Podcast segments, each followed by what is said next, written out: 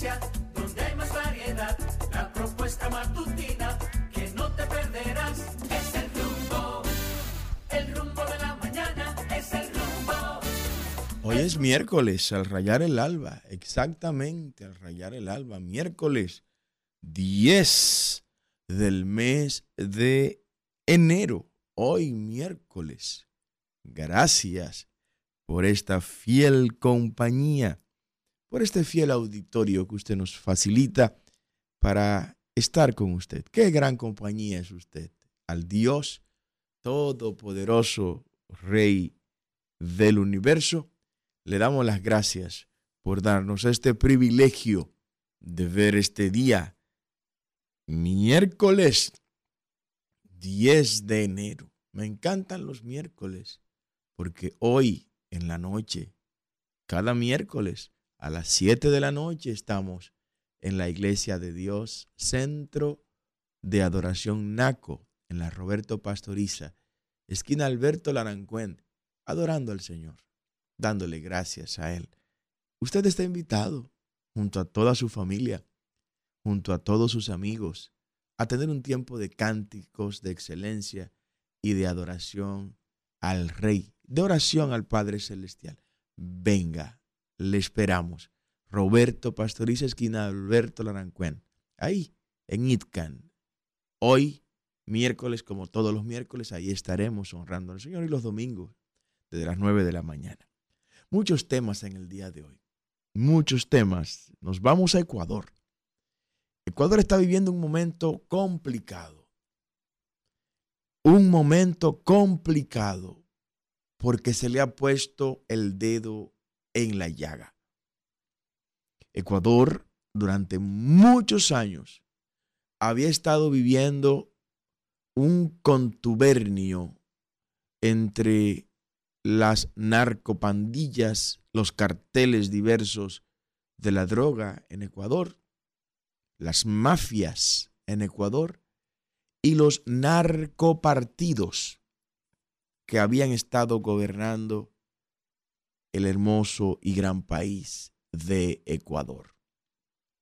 Y se habían hecho pactos, convenios de convivencia, acuerdos de convivencia, en, lo cual, en los cuales esos narcopartidos pues se responsabilizaban de no molestar los carteles, dejar las mafias que operaran, que actuaran a sus anchas, a mansalva, permitirle a esas estructuras gangsteriles y mafiosas que desarrollaran sus actividades ilícitas ante la indiferencia de los gobiernos encabezados por los narcopartidos que habían gobernado esa nación.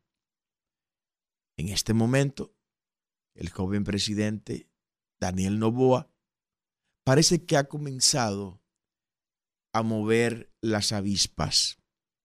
Y en un momento en que quiere poner orden, iniciando con las cárceles, con las cárceles, con el régimen carcelario, donde según los materiales audiovisuales que hemos recibido, quienes mandaban o mandan todavía, quienes son los jefes de los recintos carcelarios en Ecuador, son los jefes de las bandas, de los carteles y de las mafias que operan en ese extenso país.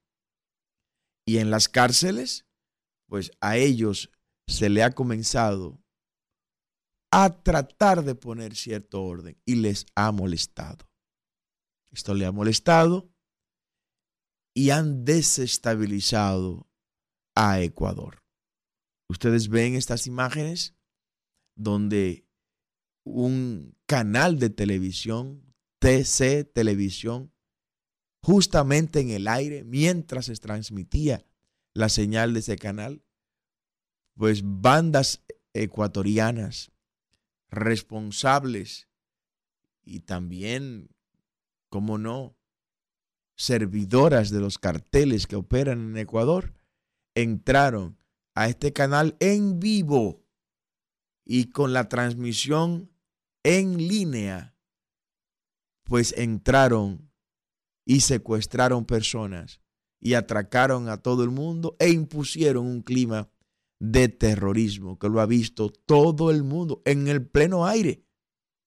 O sea, justamente en el aire se encontraba el canal TC Televisión. Tomaron varias personas de rehenes e impusieron un clima eh, terrorista. Pero paralelo a eso, también se vio las universidades, se vieron las universidades, donde personas armadas, miembros de todas estas mafias y de estos carteles, entraron a universidades y dispararon a mansalvas y secuestraron personas y tomaron otras personas de rehenes en distintos puntos del país, iniciando con Guayaquil, esa importante comunidad ecuatoriana, pues hubo muertos, hubo tranque de calles, cierre de calles de manera eh, súbita, ¿no? Suddenly, ¿cómo se dice suddenly en español? ¿Cómo se dice suddenly en español? De repente, ¿no? De manera súbita, de forma súbita, es súbita más bien, de forma súbita, pues interrumpieron esas calles para atracar a quienes iban y asaltar a quienes iban en esos, en, en vehículos, en esas calles y carretera. El presidente Daniel Novoa ha decretado el estado de excepción ahí en, en, Ecuador. Ya estas personas que asaltaron este canal fueron apresadas, como ustedes pueden ver en las imágenes, fueron apresadas 13 personas. Entre ellos había un ciudadano venezolano que participaba de este asalto a TC Televisión. Estos son los riesgos que corren los estados-naciones cuando son gobernados por narcopartidos. El narcopartido tiene que hacer acuerdos con las estructuras del narcotráfico porque esas, esas estructuras del narcotráfico a su vez financian la campaña de esos narcopartidos. ¿A cambio de qué? A cambio de convivencia,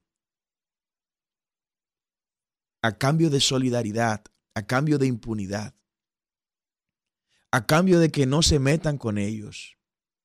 Mira, te vamos a apoyar, te vamos a entregar dinero en efectivo de todo el dinero que tenemos. Tenemos pues caletas llenas de dinero, tenemos cisternas llenas de dinero, tenemos apartamentos, villas llenos de dinero en efectivo y te lo vamos a entregar. ¿A cambio de qué? A cambio de que cuando llegues al poder no te metas conmigo. No te metas conmigo. Entonces eso pues se va profundizando, ese nivel de convivencia, de conchupancia, ese nivel de complicidad entre la narcopolítica y el narcotráfico, al punto tal que esa gente asumen como el estado natural de esos respectivos países, de esas respectivas naciones, ese estado de cosas. O sea, para esta gente que había estado anquilosada, quieta, tranquila, trabajando y desarrollando sus operaciones gangsteriles y cartelescas en el Ecuador, pues ahora de repente llega un joven presidente que está, no lo podemos ocultar, también inspirado, influenciado en la ola internacional que desde El Salvador eh, Nayib ha impuesto. No se puede ocultar eso. No se puede ocultar eso y que quisiera también colocarse en un escenario donde su país lo ame, similar al amor que le tiene El Salvador a Nayib, producto de haber Nayib hecho lo que ha hecho en El Salvador. Usted puede estar o no de acuerdo con Nayib, pero la realidad es que El Salvador es otra cosa. Bueno, justamente eso, uno de los videos en los cuales tienen de rodillas a unos guardias de los recintos carcelarios ¿Quiénes lo tienen de rodillas? Los presos, oiga eso. Los presos, armados hasta los dientes en ese recinto carcelario, agarraron a los guardias carcelarios, penitenciarios, lo arrodillaron y le pusieron la escopeta, un fusil en la cabeza a cada uno. Y grabaron un video y se lo mandaron y está en la red del video, donde le dicen al presidente Daniel Novoa, mire, esto no es El Salvador. Aquí no somos fácil. En El Salvador eran gangas, aquí somos mafias. O sea, cosa fuerte, ¿no? Ante esa realidad, pues el Estado tiene que responder. Tiene que responder el Estado, que para ese tipo de cosas está el Estado. Para ese tipo de cosas está el Estado. Para garantizarle seguridad a sus ciudadanos. El Estado no está para ser el dueño de un chimichurri, ni ser el dueño de una fábrica de, pintura, de una fábrica de clavos, ni nada de eso, no, ni para estar dándole botella a la gente, no, no. El Estado está para garantizar el pleno ejercicio de los derechos fundamentales de los ciudadanos, entre ellos el derecho a la integridad física. Así de simple.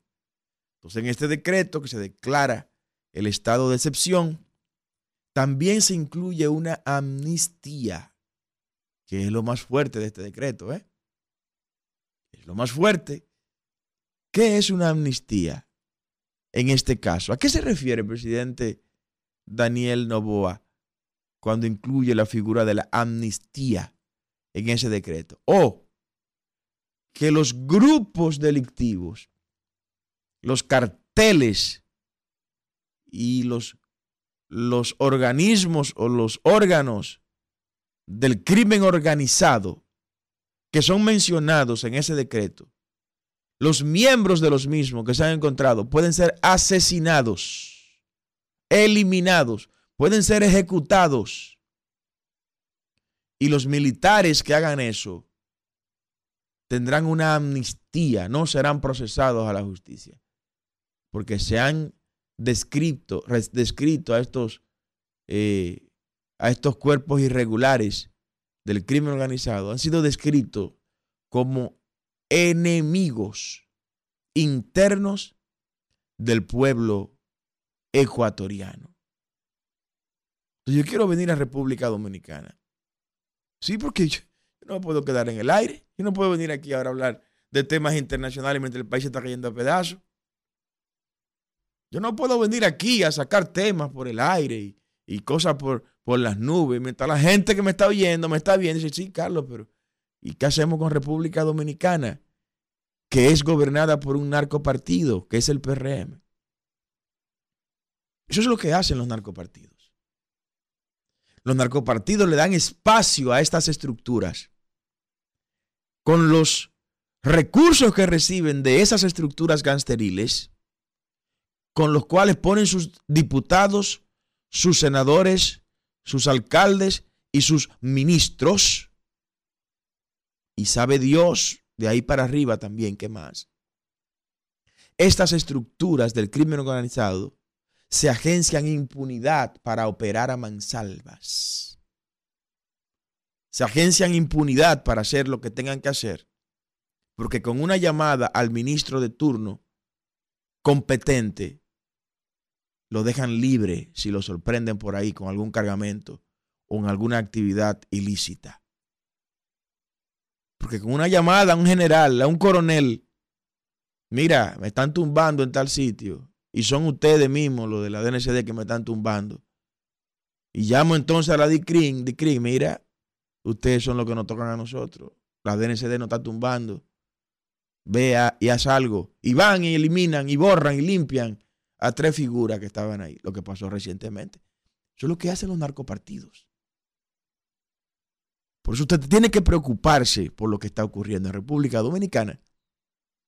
Eso que está ocurriendo en El Salvador es porque ahora esta gente que está gobernando quiere poner orden en la casa.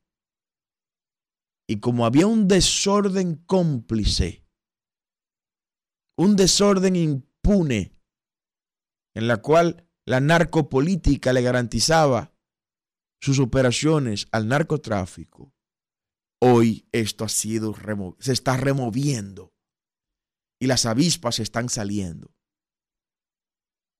República Dominicana le ha tocado vivir y está viviendo ese estado de cosas, lamentablemente.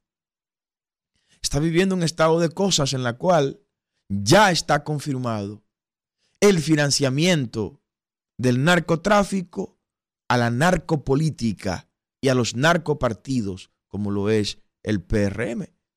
Yo no tengo que irme muy lejos. Usted tampoco tiene que irse muy lejos para confirmar lo que yo le estoy diciendo.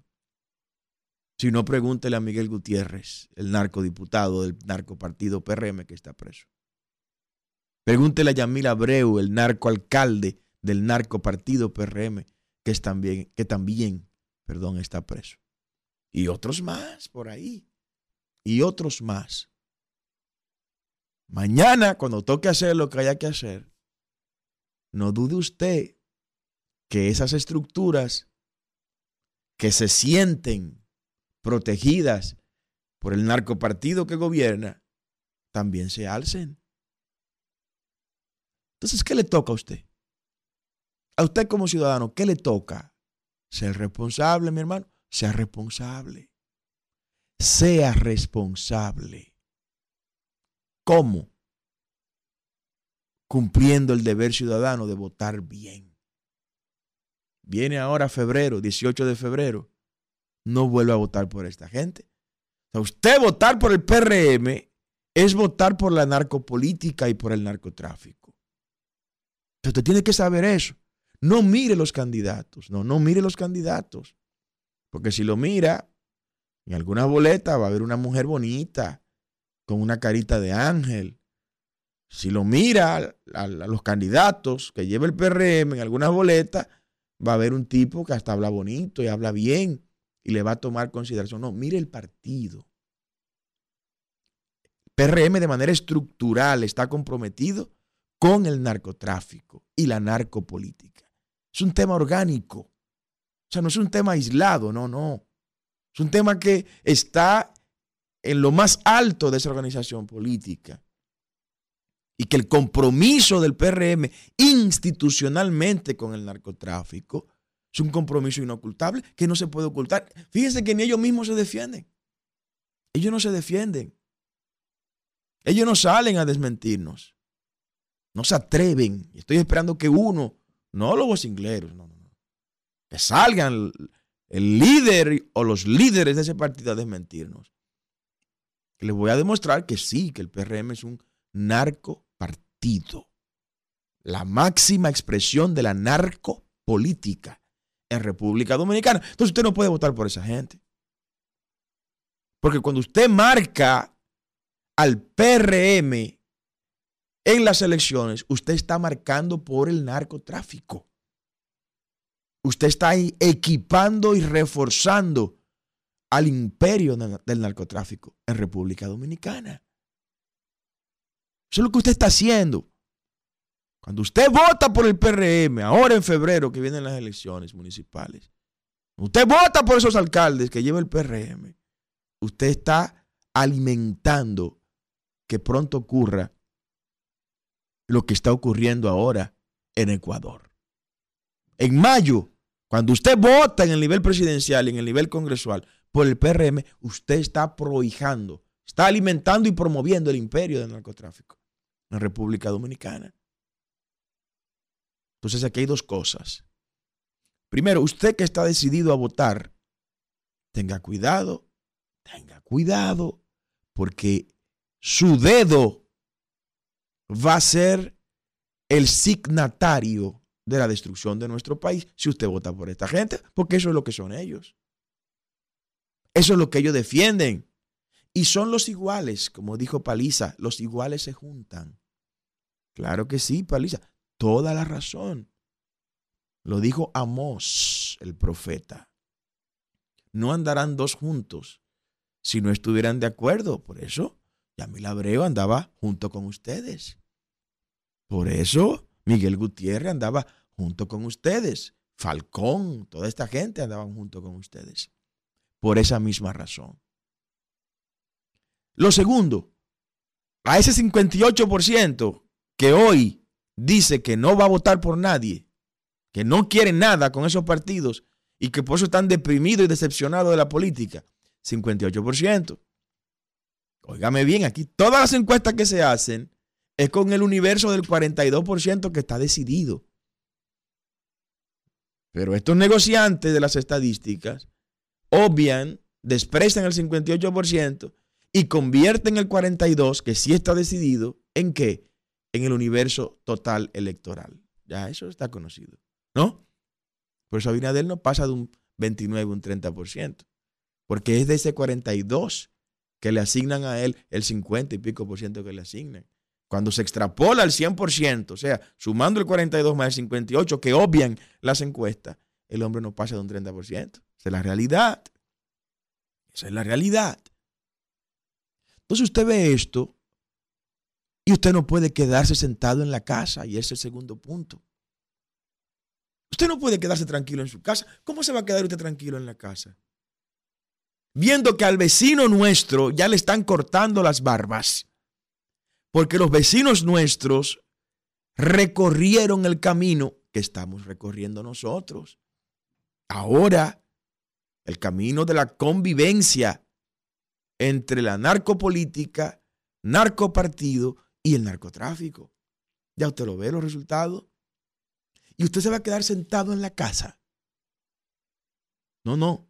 Mire, salga, vaya y vote. Yo quiero que sea por generación de servidores en la casilla 28. Es nuestro deseo para que no, no vuelva la narcopolítica del ayer ni continúe la narcopolítica de hoy. Ese es nuestro deseo. Y ojalá que usted pueda encontrar encanto en la propuesta presidencial nuestra, municipal, en la, propuesta congresual nuestra. Pero vaya y vote. Participe, no deje que las minorías económicamente secuestradas por la narcopolítica y los narcopartidos sean lo que definan su futuro. Y el futuro de los suyos, el futuro de sus hijos, no lo ponga en manos de las minorías y más de minorías que están lamentablemente económicamente enajenadas. Decía Juan Bosch, la independencia económica trae independencia política y eso en gran parte tiene razón, en otra parte no. Porque hay gente que su moral y su ética es tan grande que aunque sean económicamente dependientes, son políticamente independientes. Hay gente así. No serán muchos, pero hay gente así. Entonces usted participe, accione, haga algo que el país se lo va a agradecer para que no nos veamos en el espejo en el cual hoy se encuentra el Estado ecuatoriano. Ahora sí, vengo a República Dominicana y me quiero ir a la ciudad Juan Bosch. La ciudad Juan Bosch, un proyecto inmobiliario muy ambicioso de miles de unidades, miles. En su primera, su segunda etapa, pudiéramos estar hablando de cerca de 10 mil facilidades habitacionales. Miren que hablo de facilidades habitacionales porque puede haber apartamentos, y puede haber casas individuales. En la segunda etapa de este gran proyecto, donde viven cerca de 5 mil familias, hay un serio problema en este momento. Y es un problema que viene a evidenciar las razones o una de las razones por la cual tenemos que hacer el Estado lo más pequeño posible. Lo más pequeño posible. Ciudadanos grandes y Estado pequeño es el ideal nuestro. Sí, eliminando trabas regulatorias para que el comercio, la industria y el empresariado se desarrolle libremente, con plena libertad. Por eso vamos a eliminar todas las superintendencias, incluyendo el Instituto Dominicano de las Telecomunicaciones, Indotel. Hay un problema del Indotel ahora mismo en la ciudad Juan, en la ciudad Juan Bosch. Esta segunda etapa está solicitando los moradores de la misma, las mil familias que ahí viven, que invirtieron millones y millones de pesos por esas facilidades habitacionales. están solicitando que se le lleve un internet, voz y data de calidad a ese lugar. Hay problemas de conectividad en ese lugar al internet porque no tienen fibra óptica. Porque hay un acuerdo perverso entre desarrolladores de esos proyectos, administradores de esos proyectos, ¿no?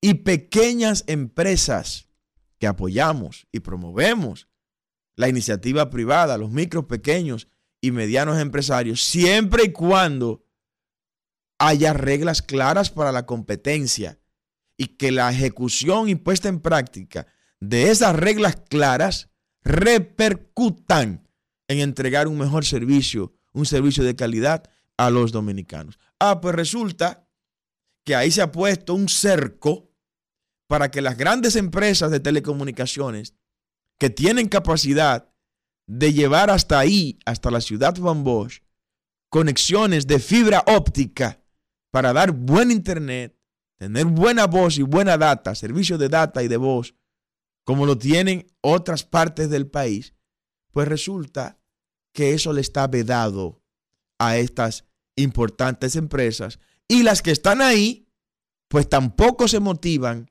a hacer inversiones reales para que los usuarios ahí en Ciudad Juan Bosch pues tengan ese servicio de calidad como lo tienen otras áreas de República Dominicana. ¿Y por qué hablaba del Estado y del tema de regulación? Oh, porque si eso no estuviera regulado, sino que la competencia libre, empresarial y comercial sea la que rija ahí, pues sin problema. Una telefónica, cualquiera de las que están dando servicios buenos de fibra óptica, hubiera entrado ahora ahí a Ciudad Juan Bosch sin pedirle permiso a nadie e instalar sus líneas de fibra óptica y comenzar a contratar a la gente que quiera buenos servicios. Ah, ahora no pueden hacerlo. Están atados de manos los moradores, las cinco mil familias que viven ahí en la ciudad Juan Bosch. No tienen derecho ellos a tener servicios de Internet de calidad. El Internet hoy no es un lujo. El Internet hoy es una herramienta de trabajo. Usted no ve la cantidad de gente que se quedó trabajando en su casa. Con el Internet el Internet es necesario hasta para garantizar derechos fundamentales del ciudadano, como el derecho a la salud.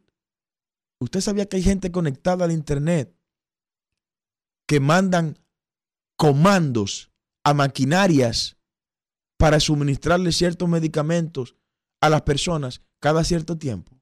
¿Usted no sabía eso? ¿Usted no sabía que hay personas que tienen un aparato en su brazo, en una parte de su cuerpo, con insulina y que cada cierto tiempo, a través de su conectividad con la red Wi-Fi a la que está conectado, le ordena a ese aparato suministrarle al cuerpo una cantidad de insulina necesaria para evitar que esa persona se muera. Usted no sabe que hay gente conectadas a máquinas de diálisis que funcionan con señales de internet para dializar periódicamente a la persona que está conectada a la misma y necesita eh, realizarse esa operación. El Internet ya no es un lujo, es una necesidad de la vida. Entonces, como hay un contubernio en Indotel, alguien cogiéndole cuarto en Indotel a esas empresas para impedir que esos moradores puedan tener acceso a, a líneas de calidad, de fibra óptica, que está por, está por todo el país. Por todo el país está la fibra óptica menos en la ciudad Juan Bosch. Elevamos nuestra voz por esos habitantes de la ciudad Juan Bosch y esperemos que las autoridades algo, algo hagan al respecto. Yo me alegro, me alegro que los productores de cerdo coincidan con nosotros. Fue ayer, ayer justamente elevamos nuestra voz por los productores de cerdo de República Dominicana quienes acaban de solicitar que la carne de cerdo sea excluida del gran listado de los productos que Luis Abinader, a través de un proyecto de ley, va a eliminar los aranceles y todo tipo de, de cargos o gravámenes al momento de ser importado. ¿Por qué? Bueno, porque van a terminar de quebrar los productores de cerdo dominicanos. Además del tema zoosanitario, con enfermedades y bacterias que traen cerdos como los que vienen de Brasil y de otras localidades que pudiera desarrollar acá una crisis descomunal en la, en la producción eh, porcina. Bueno, hoy, hoy despertaron y se unieron a nuestro clamor. Nosotros lo defendimos a ellos que primero que ellos mismos. Para eso es que estamos. Para eso es que estamos. Gracias al señor Miguel Olivo por integrarse a este reclamo que hemos hecho nosotros. En el día de hoy sale en uno de los periódicos una imagen del expresidente Fernández. El expresidente Leonel Fernández, en una entrevista que tuvo en ese periódico, abiertamente le entró a Israel. Atención a la gente que ama a Israel.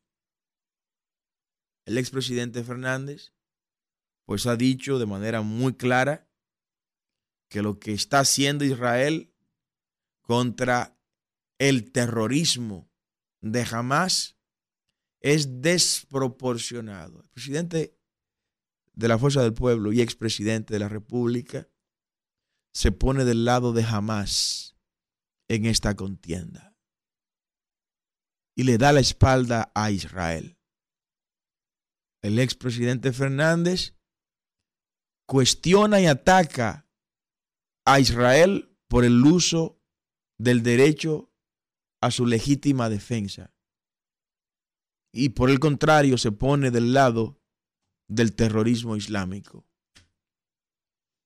Nosotros nos mantenemos al lado de Israel. Nosotros apoyamos a Israel. Respaldamos a Israel. Nos quedamos con Israel. Gracias, Isidro. Elevamos nuestra voz en favor de Israel y de su legítimo derecho a defenderse, a defender su pueblo, a defender su historia, a defender su fe, a defender su legado. Nosotros nos paramos en favor de Israel y repudiamos el terrorismo islámico de Hamas y los demás movimientos terroristas que quieren borrar a Israel de la faz de la tierra. Ya usted lo sabe, del lado de quién está Leonel Fernández. Leonel Fernández está del lado del terrorismo de Hamas. Nosotros estamos del lado de Israel y del derecho de ese soberano pueblo a protegerse, a cuidarse, a defenderse. Nunca estaremos del lado del terrorismo islámico, nunca y sí estaremos del lado de los pueblos que hacen legítimo uso de su derecho a la defensa.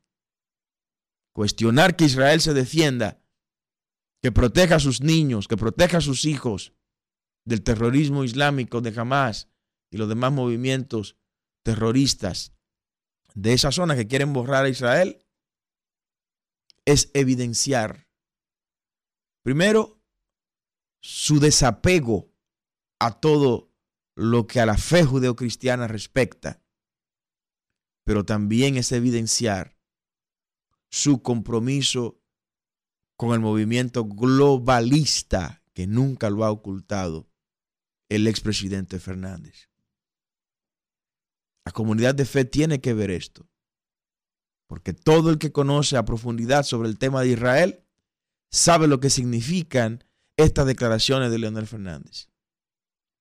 Leonel Fernández entrarle a Israel como le entró en el día de ayer. Ir contra Israel como entró en el día de ayer. Y ponerse del lado de Hamas como lo hizo en el día de ayer. Todo el que conoce los detalles y los pormenores del tema Israel en el texto sagrado judío-cristiano sabe la posición que debe asumir respecto a Leonel Fernández en el orden político. Bueno, que se sepa. Hay una promesa abrahámica en favor de los que apoyan a Israel y en contra de los que se van contra Israel. El Señor le dijo a Abraham, bendeciré a los que te bendicen y maldeciré a los que te maldicen. No tengo que decir absolutamente más nada con relación con relación a ese tema. No me puedo ir sin elevar mi voz por los niños de Baní. Los niños de Baní andan como nómadas, como andaban los palestinos, que eran los filisteos. Los palestinos son los mismos filisteos contra los que luchó David y lo que luchó Gedeón y todo lo demás, que eran nómadas hasta que se asentaron en la tierra de los judíos, donde se encuentran hoy. Los niños de Baní andan nómadas de un lado para otro por falta de escuelas, mi hermano. Pero ¿y cómo Abinader le explica esto a este país? O sea, compadre, usted, usted coge 32 mil millones de dólares prestados y no hay escuelas para los niños de Baní. Esos muchachos andan de enramada en enramada en Baní, cogiendo polvo, lodo, todo tipo de virus, de virus, de bicho, de bacteria, porque no hay escuelas para los muchachos en Baní. Ese, ese es el cambio. No hay dinero para eso. Pero para salir a comprar políticos de la oposición, alcaldes, diputados y senadores, para eso sí hay cuarto, mi hermano. Para silenciar voces y poner gargantas a moverse en favor del gobierno, para eso sí hay dinero. No hay dinero para los niños que estudian en Bani. Vamos a dejar que la gente hable, Isidro. El pueblo, exprésese, manifiéstese. Ahí están las líneas. Las de cabina a nivel nacional 809-682-9850 y las líneas internacionales 1833-380-0062. Diga usted, buenos, días, Buenos días, don Carlos. Mis bendiciones. Dios le bendiga. y apoyo para usted y su proyecto. El político más pulcro y preparado que he visto hasta el momento. La gloria es de Dios. Dios eh, nos permita a los dominicanos la oportunidad de tenerlo a usted como presidente en algún momento. Yo estoy poniendo mi parte para eso. Eh, don Carlos, un mensaje al, al, presidente y a la red de comunicación o a los medios de masa que lo siguen, es que tarde o temprano el pueblo va a pasar factura y, y hacerlo ahora en la Junta. Y en cuanto a eso de, de, de los niños de Bani, Don Carlos, es parte del propósito de esa gente. Pasen buen día. Muchas gracias. Tener al pueblo inculto. Adelante, buen día. buenos días, Carlos. Luis Dotel de Santo Domingo Este. Un abrazo, Luis. ¿Cómo vamos? Ah, amén, amén. La bendición de Dios es para usted y lo suyo. Amén, Luis. Carlos, mire, está demostrado que Luis Abinader Corona y su gente se van. Hicieron una actividad aquí en Santo Domingo Este y eso daba vergüenza dándole mil pesos a la gente y la gente se lo cogía. Yo tengo dos que le cogieron los mil pesos y se devolvieron de los tres brazos. Miren, en los motores. Oye, y se, oye, se lo, le cogieron los cuartos y, no, oye, dando mil pesos los cuartos del Estado. Miren cómo están esta gente. Y, y, y allá en el aeropuerto robándose todo, la maleta, los bultos, toda la vaina, porque ellos están desesperados que sabe que se van. Carlos, pero dicen también que por ahí vienen, que hay un fiscal que eh, eh, eligieron un fiscal especial en los Estados Unidos para Furcal y, Paliza, y que un periodista de los Estados Unidos, se llama Ángel Martínez, lo, denunció, dijo que, que, ya ellos tienen su, su, lo de ellos viene por ahí. Mire, y, y te ve que hablan que tiene que 40, 45, el que encuesta en Bute. Aquí Luis Abinader no llega a un 30%. Este pueblo se está muriendo de hambre. Estamos como los perros de Asua, chocando con los palos de luz del hambre. Este es un gobierno mata pobre tiene que irse de ahí en el nombre de Jesús. Así será. Luis. Buenos días, diga usted. Gracias, Luis. Adelante. Buenos días, don Carlos. ¿Cómo está usted? Buenos días, ¿cómo le va? Estamos bien, gracias a Dios. Lo estoy llamando, don Carlos, porque cuando lo llamaba aquella vez de aquí, de este lado del seguro, no hicieron una limpiecita, don Carlos, pero ya otra vez están esos haitianos. Los haitianos volvieron. Don Carlos, escondidos están ahí ahora. Eso es un nido, don Carlos, que usted no se imagina. Por favor, a ver si otra vez se tiran ahí y nos sacan un poco. Pero el problema es, don Carlos, que le dan cuarto y lo cogen y de una vez vienen. Así es, así es. Migración, estamos mirándolo. Vuelvan allá, frente al seguro, que hay unos indocumentados ahí. Buenos días. Buenos días, ingeniero Carlos Peña. Buen día, buen día. Habla el doctor Ramón Guzmán. Un abrazo, Ramón. Sí, un bra igual, igual. Mire, eh, yo quiero decirle al PRM, ya que usted le ha puesto un nombre muy hermoso, en narco, partido de narco, es verdad que es un partido de narco. Lo primero que le voy a decir que yo estaba mirando la firma, la fírmica del acto que ellos hicieron, y quiero decirle, Carlos Peña, que para afuera que ellos van. Porque el presidente andaba en la calle y cuando él veía una gente, él le abría los brazos como queriendo decir a la gente, salúdame.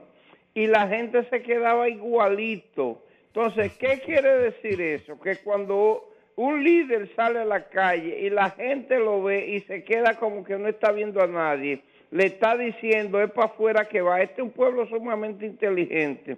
Y yo quiero decirle al señor presidente, con todo el respeto, eh, ¿usted sabe por qué sucede eso, señor presidente?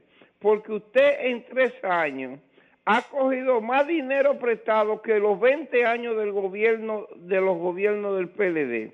Y también quiero decirle, ¿usted sabe por qué sucede eso, señor presidente? Porque el mayor general, José Sandoval, es director de prisiones.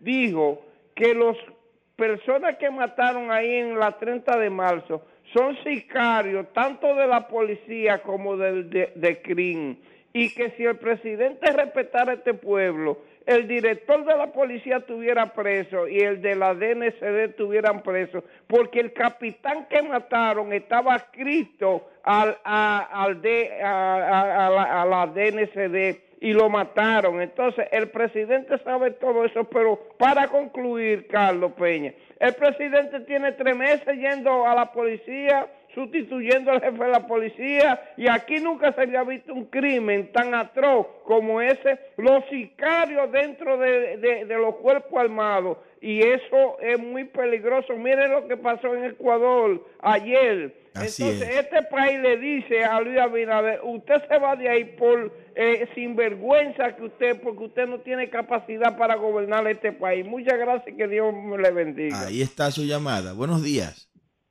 Diga usted. Buen día, buen día, ingeniero. Buen día, buen día. Dame de este lado, ¿cómo está, ingeniero? El nuevo centinela de la frontera. Dígalo duro, ingeniero. Aquí cerraron una emisora y están culpando al presidente de la República porque por quemar el ratón quemaron las casas. Ellos tienen tres programas de tarde a favor del gobierno del presidente de la República y aquí un solo programita de la mañana que es la que tiene una de estas voces como interactivo y ya usted sabe cómo somos y cerran la emisora. Prácticamente digo que fue por mí. puedo oh. decir así y ingeniero, otra cosa es que así mismo andan los niños de aquí de la escuela en la Patria Martínez, que el gobierno, el presidente de la República dio orden de esa escuela de, de baratarla, derrumbarla para hacer otra. Ya va para un año y esta es la fecha que los niños andan como nómadas, como los niños de Baní. No me diga. Anastasia Martínez se llama la escuela. Sí, Anastasia Martínez de aquí del comendador provincia de Apiña. Sí. Porque ingeniero, este presidente solamente se ha emboscado, se ha, se ha, enfocado nada más en buscar dinero para su bolsillo y los bolsillos de todos sus secuaces. ¿Entiende? Es decir, que donde hay que invertir para el pueblo, para el pueblo dominicano, él no lo hace porque son gastos, no inversiones para la República Dominicana ni el pueblo dominicano, sino para su bolsillo. Y por eso es que yo he dicho que todo lo que este gobierno hace bien lo hace por error y por eso siempre vive reculando y echando para atrás. Gracias, ingeniero, le sigo escuchando. Gracias a usted, Tirso. Diga usted, buenos días. Y buenos días, don Carlos Peña. Buen día, buen día. Javier López. Un abrazo, don Javier.